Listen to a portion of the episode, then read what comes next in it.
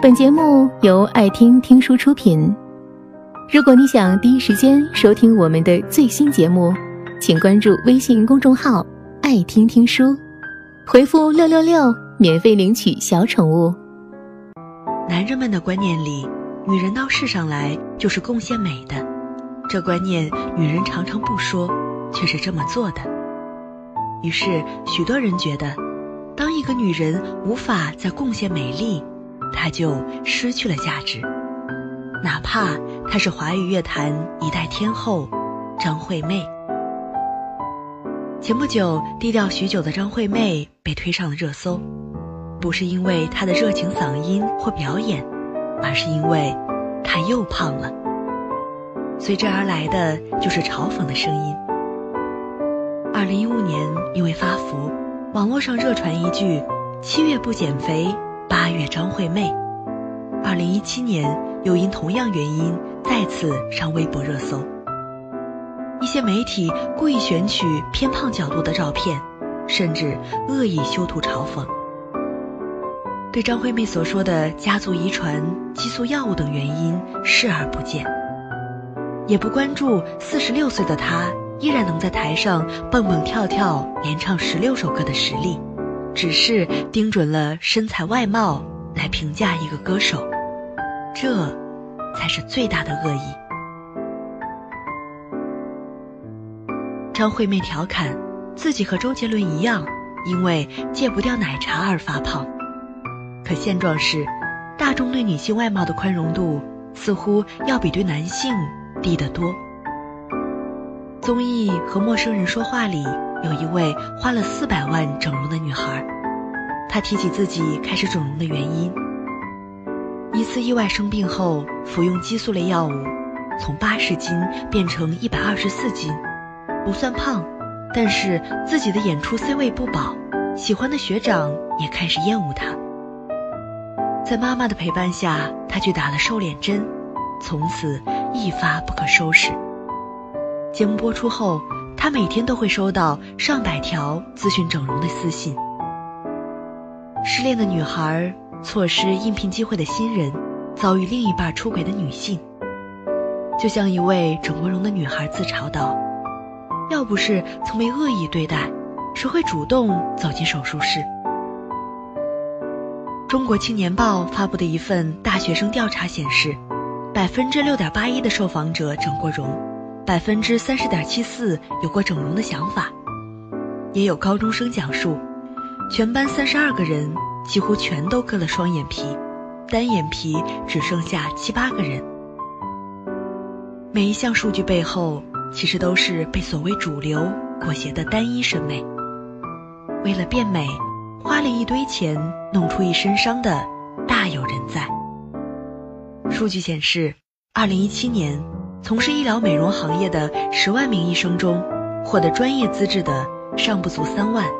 此外，还有无数非法营业者，经过短期培训就敢在顾客脸上动刀。以貌取人的现实就摆在那里，普通人的确很难逃避它带来的焦虑和伤害。但更令人心痛的是，无数人不顾一切地去迎合他人的审美。把变美当做消除外貌焦虑的唯一解药。爱美没有错，可是被别人的目光绑架，才是真正的得不偿失。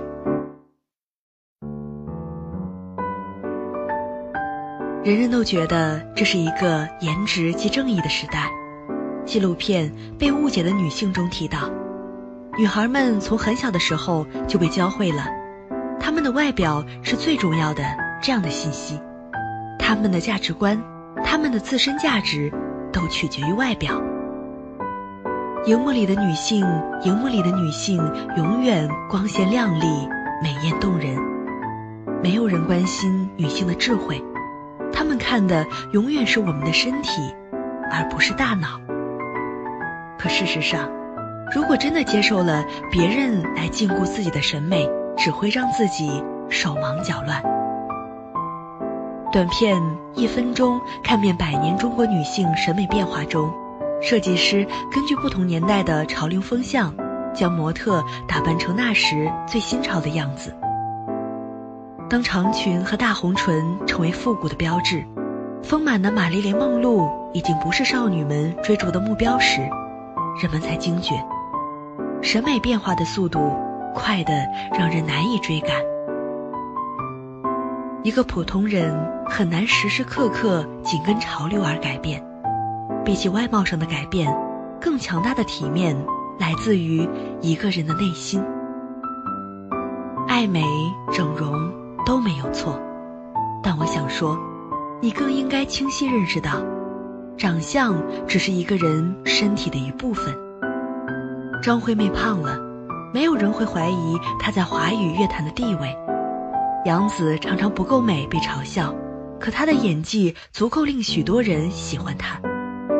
吴晓晨整容无数次换来了现在的脸，然而当那期节目播出后，许多人被她清晰的逻辑思维和表达能力所吸引。外貌从来不是一个人唯一的闪光点，相比明星，其实普通人也一样。你的价值不仅仅来自于你的脸。女孩们自己也应该知道，化妆、减肥、整容都是自由，别让隐形的偏见成为自己的枷锁。别人眼中的自己再完美，也不是真正的自己。严歌苓在《读书与美丽》中写：“漂亮和美丽是两回事。一双不漂亮的眼睛可以有灵动的眼神，一副不够标致的面容。”可以有可爱的神态，一副不完美的身材可以有好看的仪态和举止，这都在于一个灵魂的丰富和坦荡。本节目到此就结束了，感谢各位的收听和陪伴。更多精彩内容，请关注微信公众号“爱听听书”，回复“六六六”免费领取小宠物。也欢迎你收听今晚的其他栏目，我们明晚见，晚安。